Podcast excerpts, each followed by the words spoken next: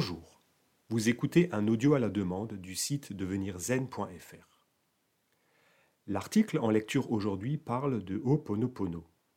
Il s'agit en quelque sorte d'une philosophie de vie, un art de vivre. Cet article est divisé en six parties. La partie 1, Ho'oponopono pour trouver la paix. La partie 2, Ho'oponopono et Morna Simeona. 3. L'importance de nos mémoires erronées. 4. Les différentes parties de notre identité. 5. Les quatre phrases du mantra de purification. Et la dernière partie 6. Pratiquer Ho'oponopono.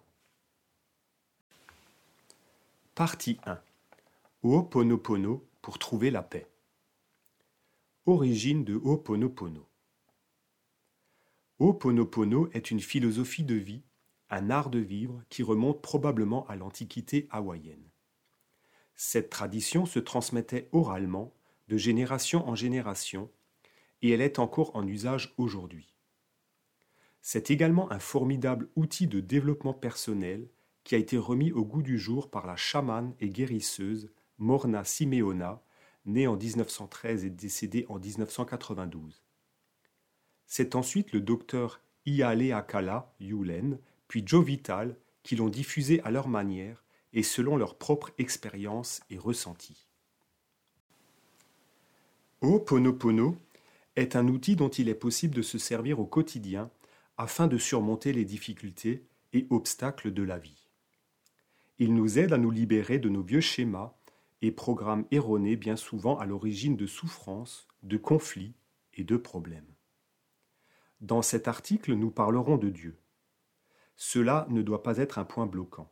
Libre à vous de le remplacer par votre Dieu, votre divinité intérieure, l'univers, qui est aussi en vous. C'est simplement Morna Simeona qui l'appelait Dieu ou la divinité. Elle aurait aussi très bien pu parler d'esprit ou de principe de vie.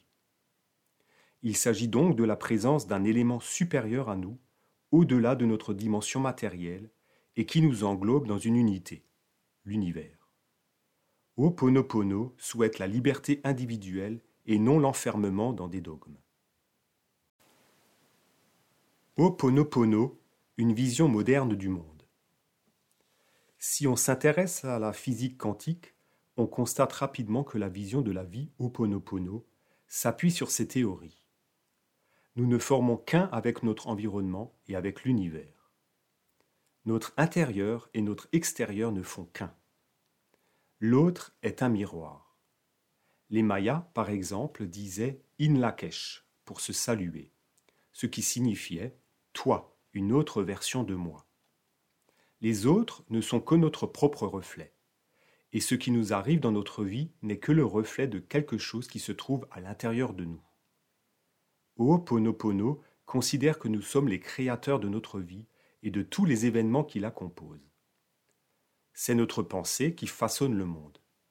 Mais notre pensée est souvent influencée par des croyances limitantes, des schémas négatifs, des peurs invalidantes qui engendrent alors un monde constitué d'ombre et de lumière.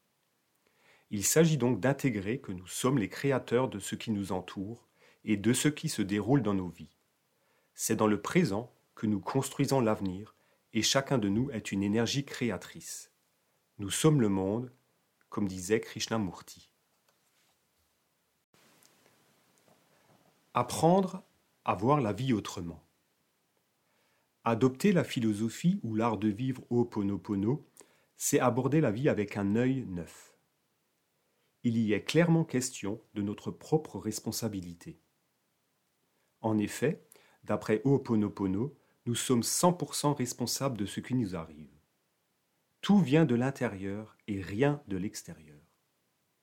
Alors si je me dis que tout vient de moi, j'aborde la vie différemment, avec moins d'agressivité et plus de calme.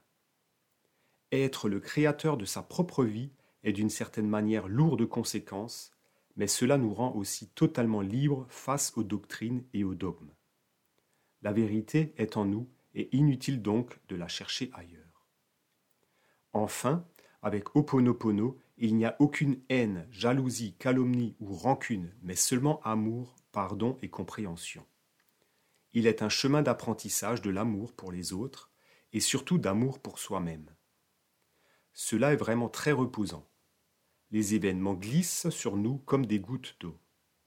La colère finit par disparaître, voire être transformée, pour laisser place à la paix intérieure. Ainsi, Oponopono nous fait nous sentir plus en communion avec tout ce qui nous environne et ce qui nous arrive. Il en résulte alors un sentiment d'unité. Si vous voulez que votre vie prenne un tour différent, vous devez avoir des pensées différentes. C'est une citation de Esther et Jerry X. Oponopono présente l'avantage d'être simple et facile à intégrer dans sa vie quotidienne. De plus, il peut être pratiqué tout seul. La solution est en nous et nous sommes l'unique pilote de notre vie. Issus d'une ancienne pratique hawaïenne, les principes sont simples et pourtant si profonds par leur sagesse ancestrale. Il s'agit de mettre en place une attitude qui associe humilité, responsabilité, foi et lâcher prise. Ne jamais se plaindre pourrait être la première règle à appliquer. Ho'oponopono n'est pas un but, mais un chemin. Et plus on le pratique, plus il devient facile et agréable. Partie 2 Morna Simeona et Oponopono. La chamane Morna Simeona. Le mot Oponopono signifie corriger ce qui est erroné ou rendre droit. On pourrait résumer par revenir à ce qui est juste. D'ailleurs, vivre pono, pour un Hawaïen, veut dire vivre aligné, dans l'équilibre et le pardon. Il y a une quête de pureté de cœur en quelque sorte. Aussi, Hawaï a décidé en 1993 d'inscrire la tradition Ho'oponopono par l'intermédiaire de Morna Simeona en tant que trésor vivant dans sa constitution. Si nous voulons changer le monde, incarnons ce changement. Rudolf Steiner. La chamane, Morna Nalamaku Simeona, désolé si j'ai pas l'accent hawaïen, est née à Honolulu à Hawaï.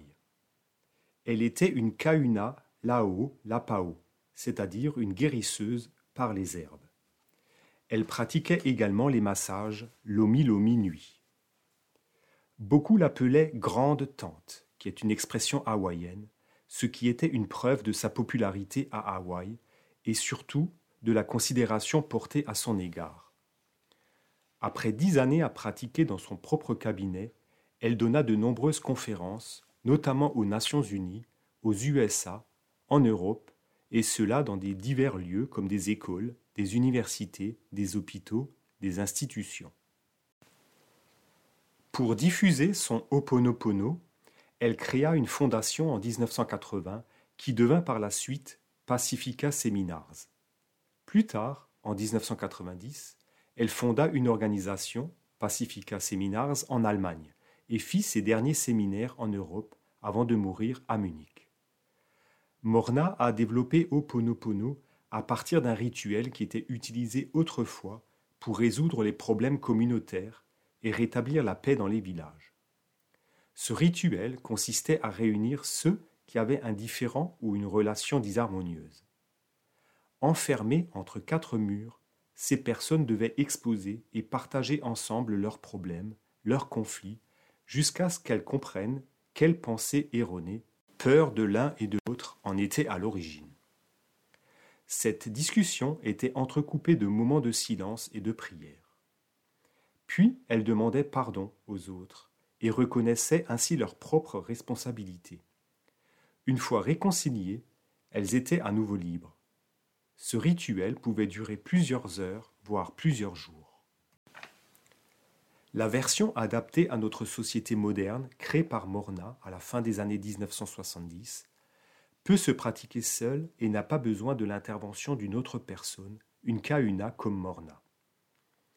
Elle est aussi plus adaptée au monde occidental. Il s'agit alors plutôt d'un repentir et d'une réconciliation avec soi-même, d'une manière de communiquer avec notre propre divinité intérieure. Ainsi, cette nouvelle version permet de développer une profonde relation avec soi-même, avec notre être intérieur, pour lui demander de nettoyer nos pensées erronées. Morna disait d'ailleurs La paix commence avec moi, ou Nous sommes ici et seulement ici pour apporter la paix. Et si nous apportons la paix dans notre vie, tout autour de nous retrouve sa place, son rythme et la paix. Personne ne guérit personne, chacun se guérit soi-même. L'histoire fabuleuse du docteur Iale Akala Yulen. Joe Vital, conférencier star, a également participé à la diffusion avec succès de Ho'oponopono. Il raconte notamment dans son livre Zéro limite comment le docteur Len, psychologue et formé par Morna Simeona, avait aidé à la guérison de malades mentaux dans un hôpital psychiatrique d'un pénitencier à Hawaï. En effet, le docteur Len prit ses fonctions dans un hôpital à Hawaï où les malades étaient particulièrement violents et les conditions de travail assez difficiles pour le personnel. Durant trois années, la présence du docteur Len avait permis de grandes améliorations de la santé mentale des malades. Les traitements avaient été considérablement allégés et certains patients avaient même pu être libérés. Le calme était donc revenu dans cet hôpital. Pourtant, le plus incroyable est que le docteur Len ne voyait jamais ses patients. Il restait dans son bureau, étudiait les dossiers des malades et travaillait sur lui-même. Des curieux finirent par lui demander la raison de son succès et il répondit Je n'ai guéri personne, je n'ai fait que nettoyer les mémoires à l'intérieur de moi qui ont créé tout cela. Je n'ai rien fait d'autre. Pour le docteur Len, les malades mentaux ne sont pas à l'extérieur de lui, séparés de lui. C'est lui, par ses pensées ou mémoires erronées, qui est à l'origine du problème qu'il rencontre. Ainsi, il corrige les pensées erronées qu'il entretient face à cela. Il prenait donc les dossiers de ses patients et répétait son mantra Désolé, pardon, je t'aime, merci. S'aimer soi-même est la meilleure façon de s'améliorer, et à mesure que l'on s'améliore, on améliore le monde qui nous entoure.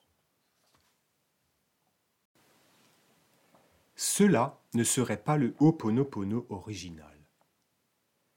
Michael Miklei était très proche de Morna Simeona. Ils ont collaboré ensemble et il a pu bénéficier directement de son savoir durant des années. Il a notamment accueilli Morna chez lui durant la dernière année de sa vie en Allemagne, près de Munich. Michael s'est occupé de la traduction officielle en allemand du livre de Morna Simeona, Self-Identifying Through Oponopono, et Yvette Maury de la traduction française. Ensemble et avec Yvette Maury, ils sont à l'origine de la création de l'organisation Pacifica Seminars en Allemagne. Cette organisation diffuse aujourd'hui une version du Ho'oponopono de Morna que Michael estime la plus authentique. Michael Miklei a été formé par Morna presque à la même période que le docteur Yulen. Ils ont d'ailleurs eu l'occasion de réaliser des conférences ensemble un certain temps. Michael affirme que le procédé du docteur Len, et notamment son histoire extraordinaire, évoquée dans le livre Zéro limite de Joe Vital, n'ont rien à voir avec le fameux Oponopono traditionnel enseigné par Morna. Il en serait de même de ce fameux mantra.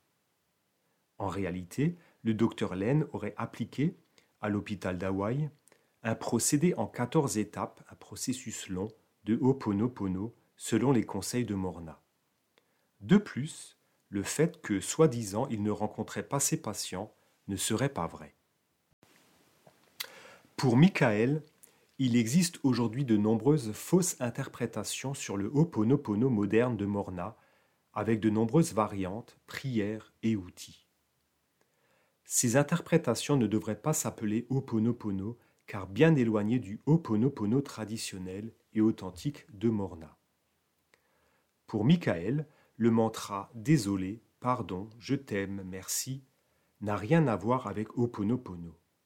Il manquerait le pardon réciproque qui est le cœur de Ho'oponopono. De plus, ce mantra n'est pas connu à Hawaï.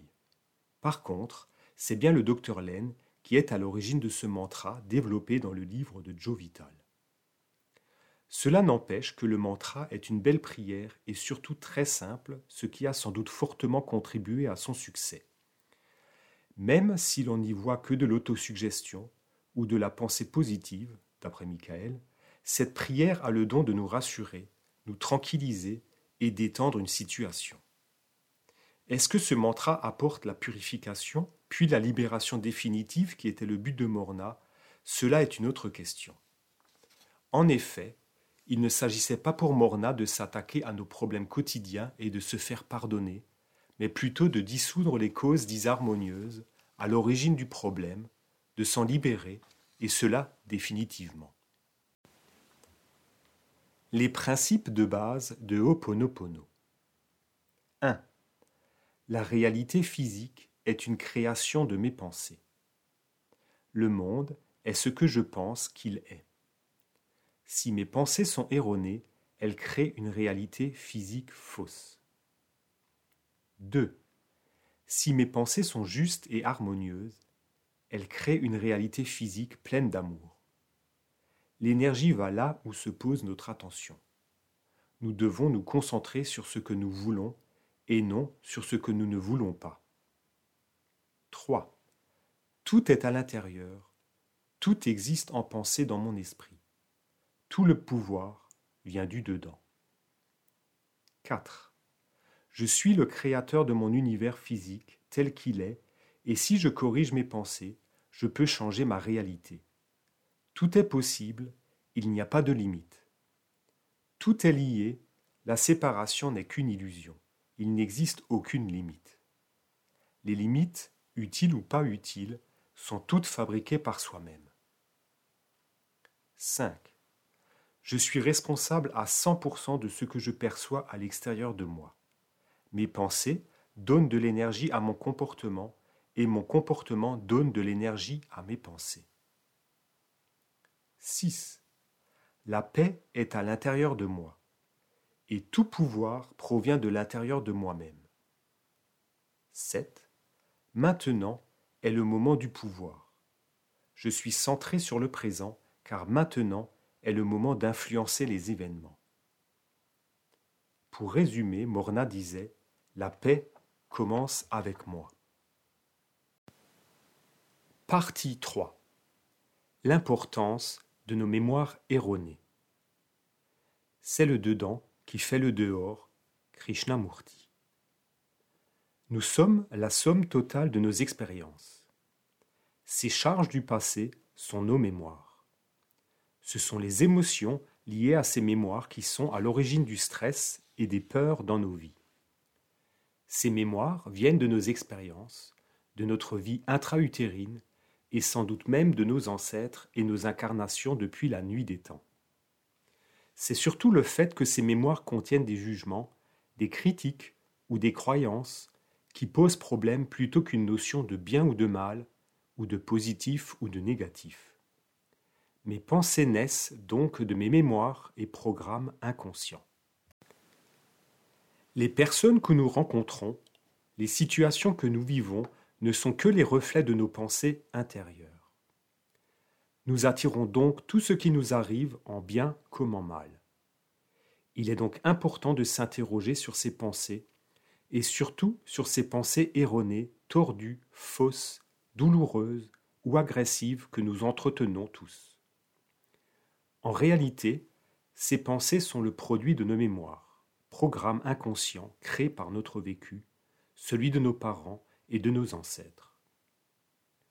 Ces programmes ou mémoires sont à l'origine de croyances qui déforment notre perception de la réalité.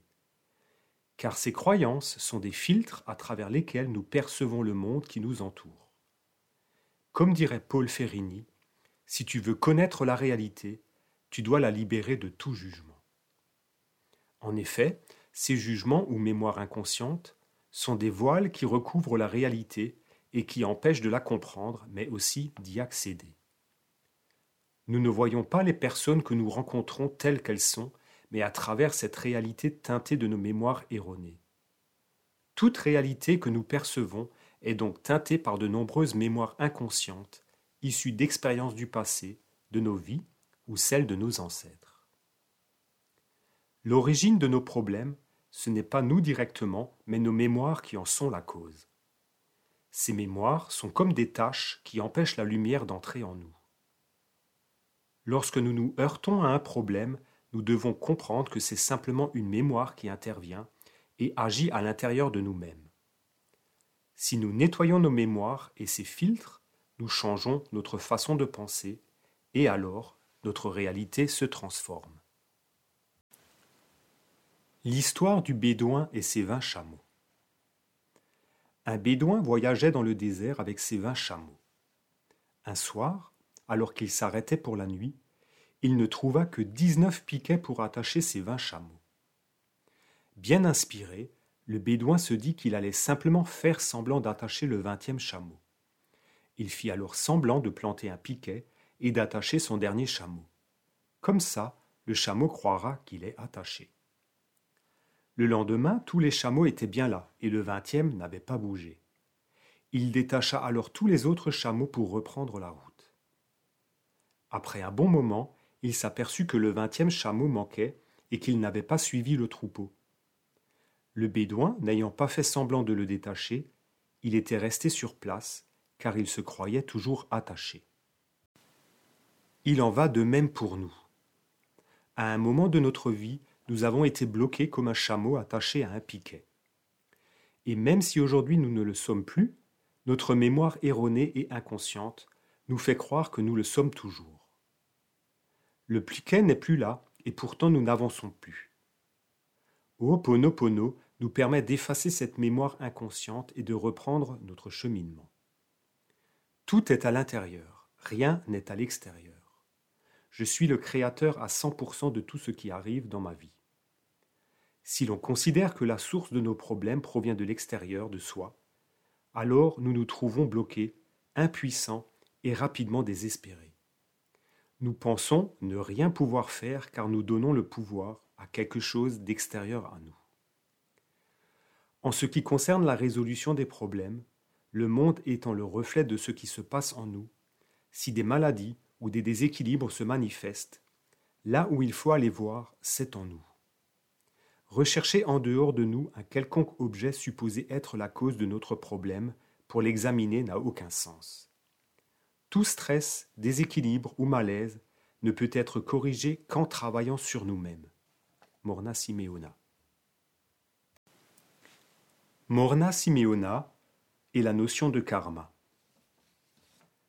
Morna décrivait le rituel traditionnel de Ho'oponopono comme un moyen pour que chacun lâche l'autre, pour que les liens karmiques, les cordes Aka, soient coupés et ainsi libérer chacun des pensées négatives réciproques.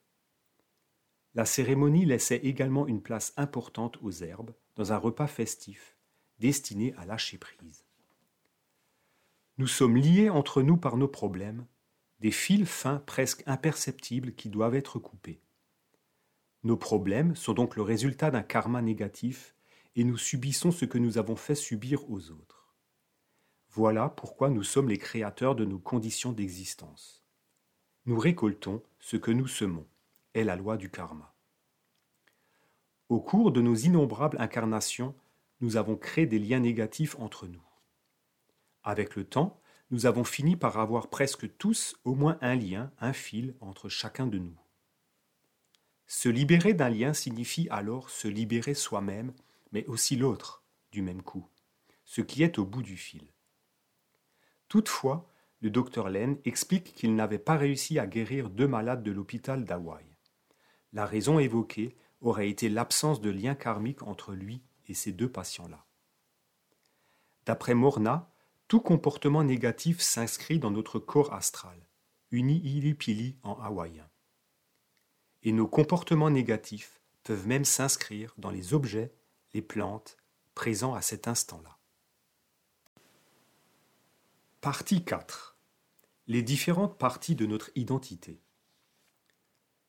Le bonheur dépend beaucoup de la qualité de nos relations, que ce soit avec nous-mêmes ou avec le monde extérieur. Thich Nhat. Selon la tradition hawaïenne, notre identité est composée de quatre éléments la compréhension de ces quatre éléments permet de mieux comprendre les principes de Ho'oponopono. Une pratique quotidienne a pour but de découvrir et établir la connexion avec la divinité en nous, pouvoir demander la rectification de nos erreurs de pensée, paroles ou actions, et ainsi retrouver la paix en soi. les quatre différentes parties de notre identité. Il y a le subconscient, ou uni hilipili, qui en hawaïen signifie enfant. Cet élément est donc notre enfant intérieur, avec la partie émotionnelle de notre être.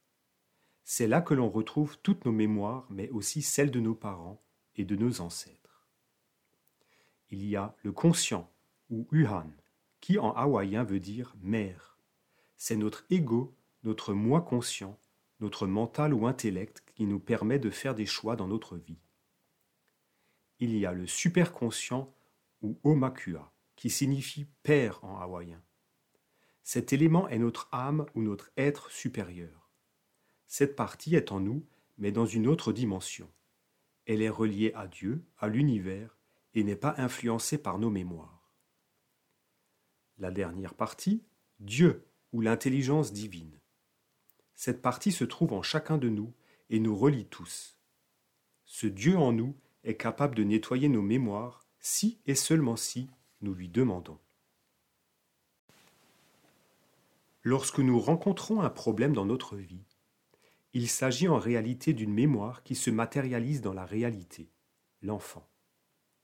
La mère, la conscience, intervient alors elle a le choix entre continuer à se laisser guider par ses mémoires telle une marionnette, ou alors reconnaître que ce qu'elle voit n'est que le produit de ses mémoires anciennes, l'enfant, et qu'elle peut les changer. Si elle décide de changer, elle prend alors contact avec le Père, ou l'âme, pour demander de nettoyer cette mémoire erronée. C'est à Dieu ou la divinité en nous que le Père demandera ce nettoyage. Seule la divinité est capable de nettoyer nos mémoires et le Père, relié à Dieu, pourra alors en faire la demande. Pour la tradition hawaïenne, nous trouvons notre véritable identité que lorsque toutes les parties de notre personnalité vivent en parfaite harmonie, et surtout les trois premières enfant, mère, père. Aucun ne doit dominer l'autre car chacune est importante et a son rôle à jouer. Il est important de cultiver de bonnes relations entre toutes les parties de son être. Il est crucial que la mère ou la conscience prenne soin de son enfant intérieur, le subconscient. Car bien souvent, l'enfant intérieur se sent délaissé et est en souffrance. La mère doit déjà le rassurer en le reconnaissant, puis en le respectant et en lui manifestant de l'amour. Malheureusement, notre mère, qui est également notre mental, notre intellect, est souvent occupée à d'autres choses à penser, à réfléchir, à vouloir tout contrôler. L'enfant est donc souvent laissé à lui-même, manipulé par les mémoires telle une marionnette. Écouter la voix de notre enfant intérieur, c'est déjà lui faire de la place pour qu'il puisse s'exprimer. Il faut savoir cultiver cette relation mère-enfant en étant à l'écoute de notre enfant intérieur, avec ses peurs, ses colères, ses chagrins. Notre enfant intérieur, une fois rassuré, se sentira en confiance et acceptera de collaborer. Sa mère pourra alors l'aider à se détacher de ses mémoires qui l'empêchent d'être lui-même, de retrouver sa joie, sa spontanéité. Une fois la relation mère-enfant bien établie, la mère va pouvoir décider de se débarrasser de ses mémoires encombrantes et s'adresser au Père pour qu'il demande une purification à la divinité de nettoyer la mémoire. Il ne s'agit pas de détruire cette mémoire, mais plutôt de la transmuer en énergie positive en lui apportant de la lumière.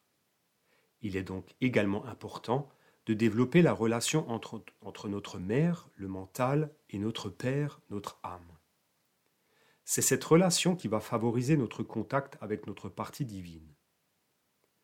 La pratique régulière de Ho'oponopono permet de cultiver et renforcer ce lien. En étant mieux reliés à notre âme, le Père, nous nous sentirons plus centrés, mieux dans notre vie et notre tête.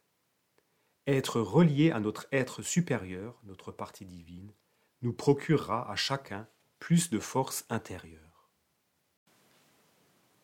Pratiquer Ho'oponopono permet donc de cultiver et de renforcer les relations entre les différentes parties de notre être qui sont nos mémoires émotionnelles, notre mental, notre âme et notre partie divine, l'enfant, la mère, le Père et la divinité. Cette pratique permet également avec le temps de se sentir en communion avec l'ensemble de l'univers ou Dieu. Une fois en contact avec notre divinité intérieure, nous n'avons plus besoin d'aucun intermédiaire pour nous montrer le chemin. Partie 5. Les quatre phrases du mantra de purification. Le mantra. Ce mantra est l'outil le plus courant qui permet de lancer le processus de nettoyage de nos mémoires erronées et perturbatrices. Désolé, je ne savais pas qu'il y avait en moi cette mémoire qui a créé ce problème, et cela me rend triste. On reconnaît le conflit.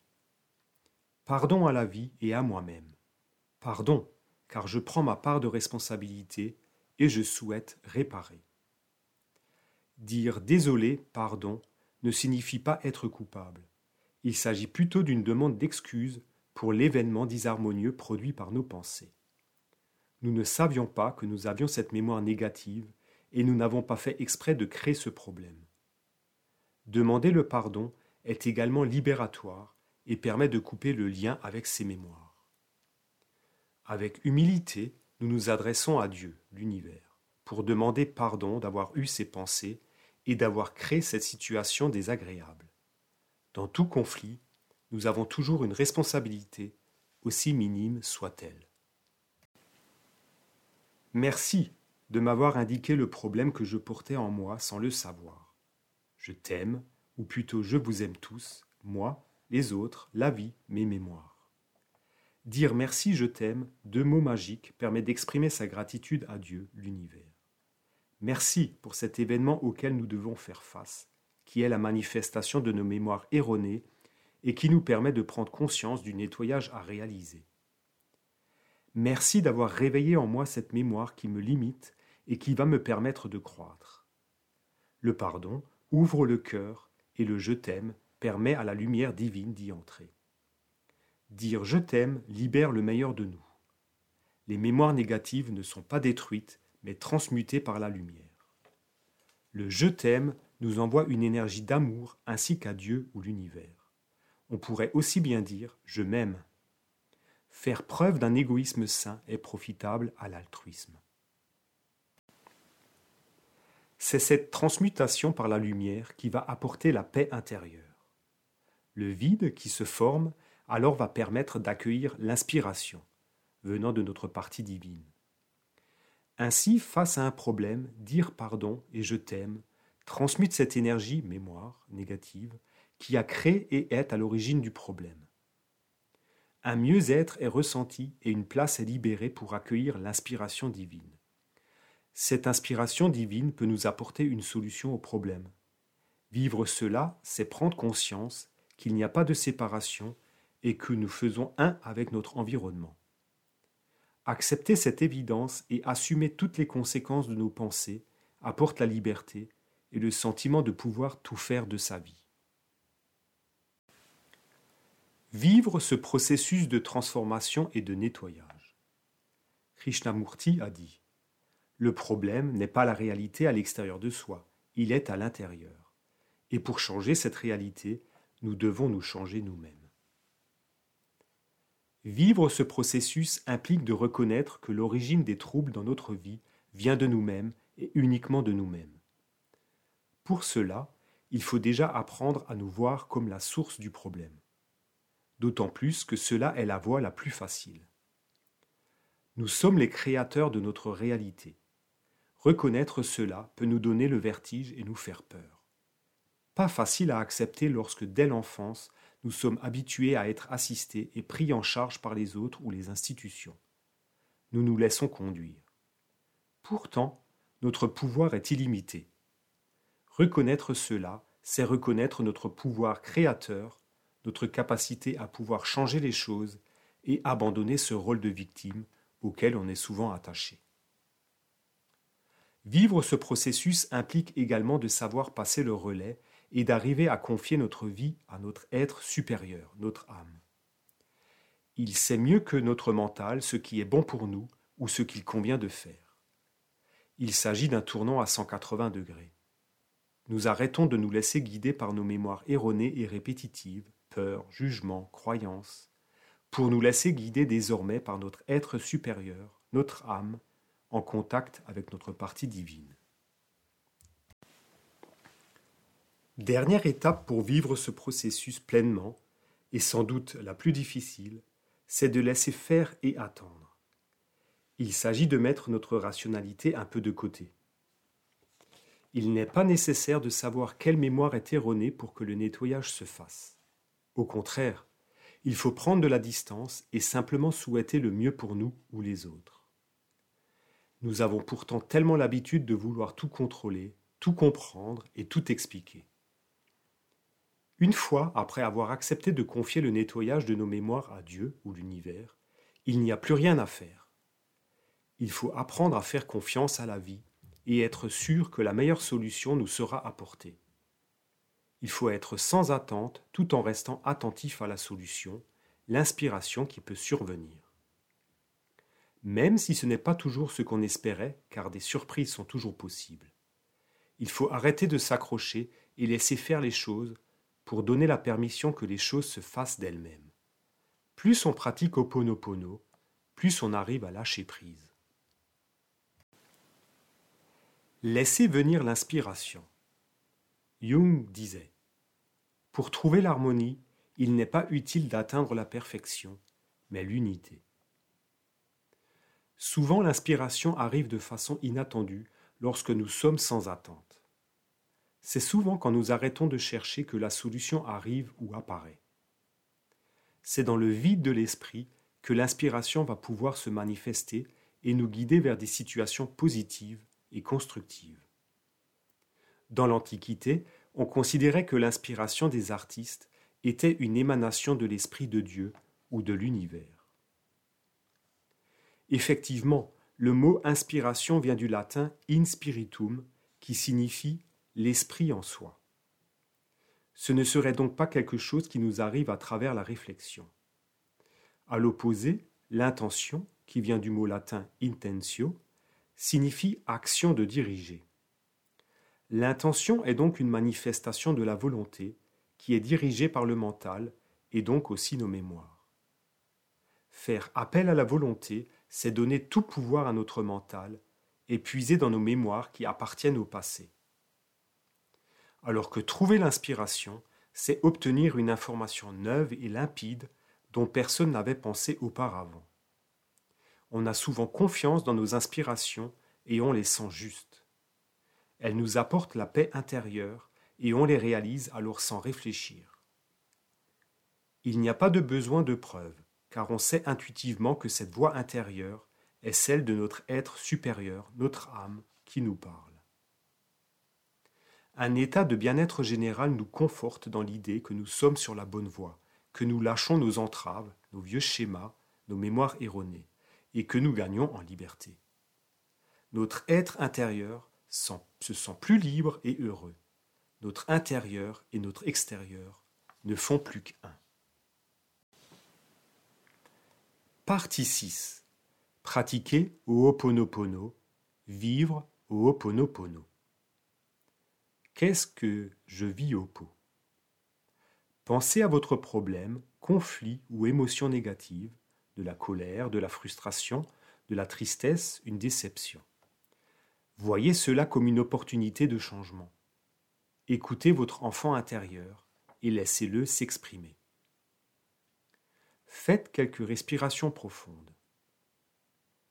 Tout en repensant à votre problème, dites à l'intérieur de vous le mantra de purification. Désolé, pardon, merci, je t'aime. Et laissez faire l'univers. Let go and let God. Quelques conseils. N'hésitez pas à sourire en prononçant votre mantra. L'ordre des mots du mantra n'a pas d'importance. Vous pouvez aussi changer la formule. Je suis désolé, pardonne-moi, je te remercie, je t'aime. Il est toutefois important d'y mettre de la sincérité. On peut pratiquer n'importe où et n'importe quand. Et pourquoi pas au réveil et au coucher. Ho'oponopono ne nécessite pas un apprentissage long et fastidieux, aucun maître ni gourou. Il demande juste un peu de simplicité, de confiance et faire preuve d'ouverture. Pratiquer au Ho'oponopono est un acte de foi, et c'est vous seul qui décidez de pratiquer ou non au Ho'oponopono. C'est vous seul qui décidez quand et combien de fois vous le répétez. Si vous vous sentez mal, rien ne vous empêche de le répéter en boucle et en silence. Ces mots occuperont votre mental jusqu'à ce qu'il se calme. On peut aussi pratiquer Ho'oponopono pour se guérir du passé, des souvenirs, des regrets, ou pour quelqu'un d'autre.